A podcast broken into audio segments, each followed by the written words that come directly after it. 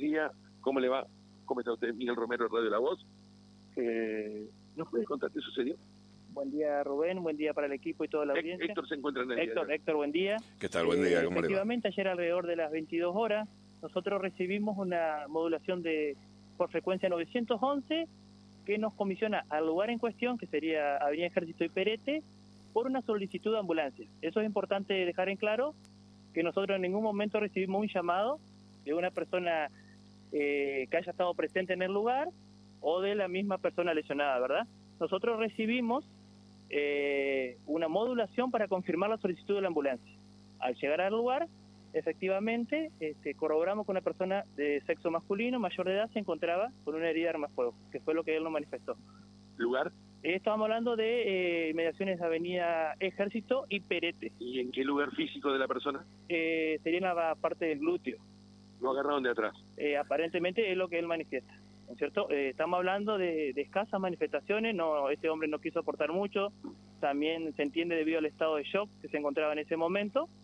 Eh, a la vez mismos familiares y presentes en el lugar tampoco pudieron aportar eh, a la investigación del caso, pero primando la salud de este, de este hombre, inmediatamente fue trasladado una ambulancia al Hospital San Martín y en el lugar quedaron trabajando personal idóneo de criminalística, de comisaría sexta, tratando de, recabar la mayor cantidad de información posible, ¿verdad? Bien, este, este hecho, eh, ustedes tienen más información después de esto, ustedes estuvieron averiguando. La que yo manejo en forma personal, eh, en esa zona podría haber ido a la compra, a la venta, a eh, trata de eh, tal vez estupefacientes. ¿Puede tener algo que ver con este hecho?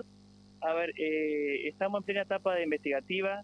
Eh, ya el- la causa se encuentra eh, bajo conocimiento y la órbita y directivas del, fiscal de investigación y litigación, ¿no es cierto? Donde se le ha dado intervención al personal de homicidios también, por la gravedad del caso. Y respecto a lo otro, yo te puedo informar que está, está haciendo base de investigación por eh, determinados eh, testimonios recabados en las inmediaciones, ¿verdad? Que todavía no, esas cosas hay que comprobarlas, eh, hay, hay- tenemos que seguir una, un estado de sospecha y a partir de ahí comenzar lo que realmente, este, según vos me estás diciendo que se manifiesta. Eh, tampoco se puede investigar a la víctima, a la víctima muchas veces, en este caso es víctima, pero sí se ve que se recibió el glúteo porque salió corriendo y le tiraron igual desde atrás. Y si le tiraron de la cintura para abajo, significa que tampoco lo quisieron matar, le dieron una advertencia de valor. A ver, eh, en lo que respecta a nuestras tareas en el lugar del hecho y como comisaría de la jurisdicción, eh, nos abocamos a lo que él nos manifestó en un principio, ya que estaba consciente, eh, él, podía manifestar lo que le pasó, que fue muy poco, también estaba en presencia de su pareja, tampoco pudo manifestar mucho, eh, se está trabajando sobre cámaras que existen en las inmediaciones para individualizar a los supuestos autores que luego de eso se dieron a la fuga, se hace un seguimiento por cámaras de, de vecinos que quieran aportar y las del 911 que tiene instalada en todo un recorrido, ¿verdad? Y a partir de ahí, bueno, nosotros continuamos con la investigación. Ya insisto, en lo que compete a la Comisión de Jurisdicción, eh, son las diligencias de rigor, ¿no es cierto?, de intervención de personal idóneo y, bueno, a partir de ahí, eh, entrevistas, averiguaciones, eh, análisis de videocámaras y, demás, ¿verdad?, que ya tiene conocimiento el fiscal. Ayuda mucho lo que es el sistema de videocámara para el trabajo posterior a este tipo de hechos y es muy bueno. ¿Algún otro hecho de relevancia en la comisaría, en la jurisdicción?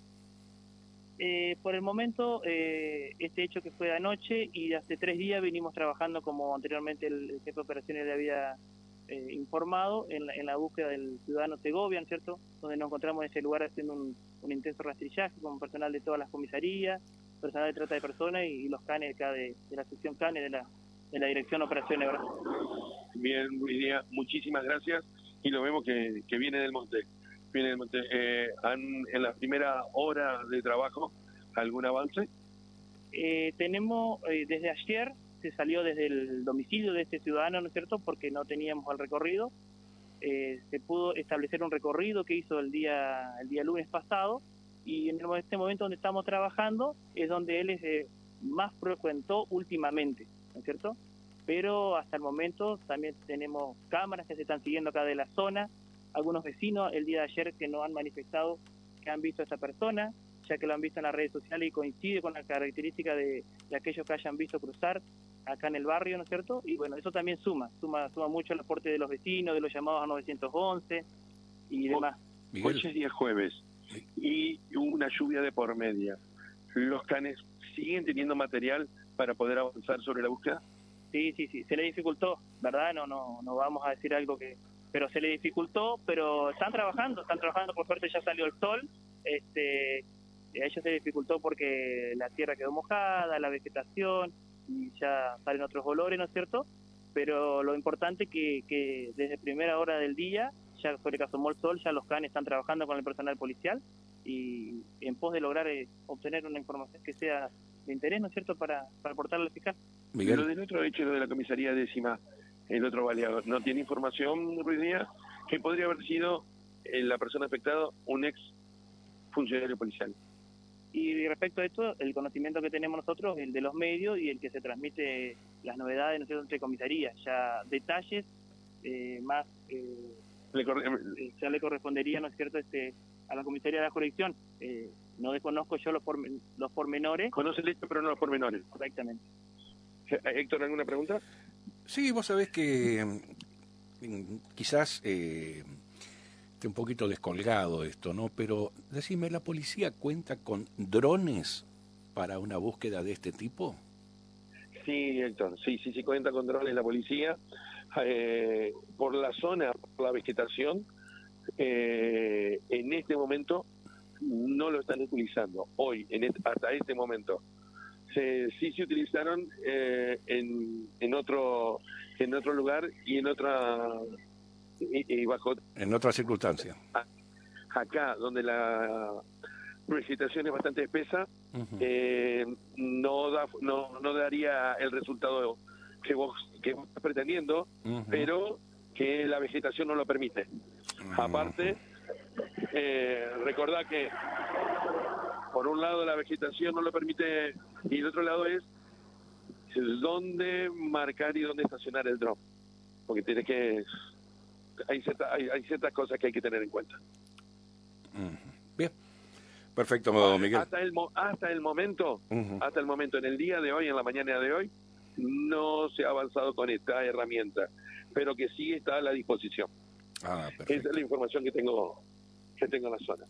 El perro eh, acaba de salir del monte en este momento. Y recordamos que el trabajo del perro dos horas de trabajo es muchísimo.